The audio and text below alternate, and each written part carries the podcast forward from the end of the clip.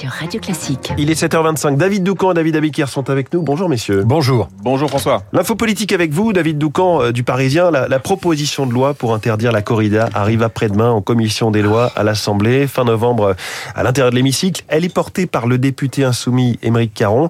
Mais c'est au sein de la majorité qu'elle risque de créer des remous. Oui, absolument, parce que le sujet divise euh, profondément le groupe Renaissance. Les adeptes euh, du bien-être animal y sont nombreux, mais les défenseurs des traditions et cultures régionales aussi. Le clivage épouse euh, les origines géographiques des députés. Les urbains du nord de la Loire sont plutôt favorables à l'interdiction, à l'image de leur base électorale, parfois un peu bobo. À l'inverse, les ruraux du sud de la France, comme Patrick Vignal et l'élu de l'Hérault, défendent ardemment un droit qui relève selon eux de la liberté des territoires. Bref, pour manier l'euphémisme. Le sujet a un fort potentiel explosif au sein de la majorité. Le groupe Renaissance peut se fracturer, mais pas seulement. Les députés Horizon d'Edouard Philippe sont eux aussi divisés. Les présidences de ces deux groupes ont d'ailleurs annoncé qu'elles laisseraient une totale liberté de vote à leurs députés sur cette PPL, cette proposition de loi corrida. Euh, un refus de contraindre qui ressemble à un refus d'obstacle et qui inquiète jusqu'à l'Élysée. Qui inquiète, c'est-à-dire, David? Eh bien, selon euh, mes informations, Emmanuel Macron redoute de voir ses députés tomber dans le piège tendu par les insoumis. Au sommet de l'État, on ne voit que des coups à prendre, pas grand-chose à gagner dans l'opinion publique générale en interdisant la corrida. Par contre, euh, si vous la prohibez, eh bien vous vous faites des ennemis à vie auprès des aficionados, des régions entières du pays euh, qui ne vous le pardonneraient jamais parce que, euh, comme nous le dit un proche du président, je cite, c'est une question identitaire. Au palais, on préférerait que les députés se concentrent sur des sujets plus essentiels avec les textes énergie renouvelable ou nucléaire plutôt que sur ce dossier symbolique mais sans réelles conséquences sur la protection de l'environnement. En fait, le président aimerait deux choses.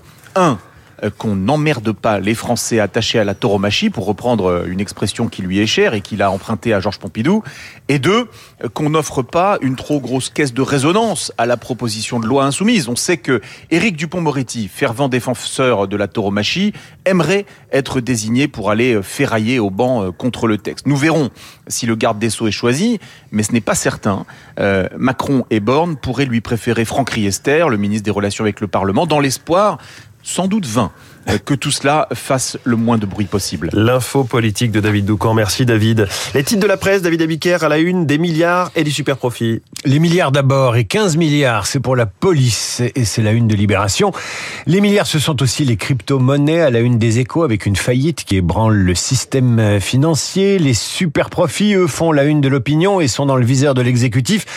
Les millions d'économies exigées par l'État auprès des laboratoires d'analyse médicale ne passent pas, alors c'est la grève en une du Télégramme. Pour le Figaro, l'affaire de l'Océan Viking brouille le jeu de Macron vers la droite. Les zones sans voiture euh, et surtout sans émission. Pourquoi ça coince? Titre le Parisien.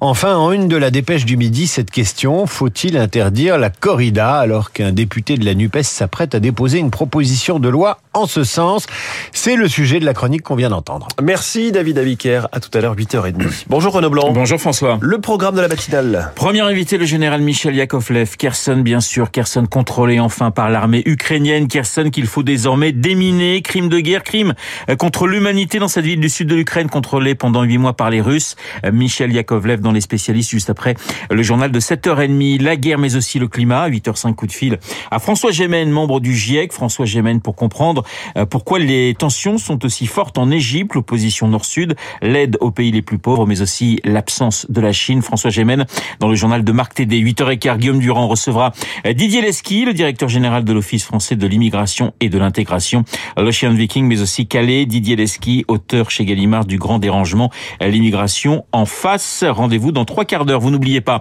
Esprit libre avec tous les lundis, Luc Ferry. Luc, juste après la revue de presse de David Abiker. Tout de suite la météo.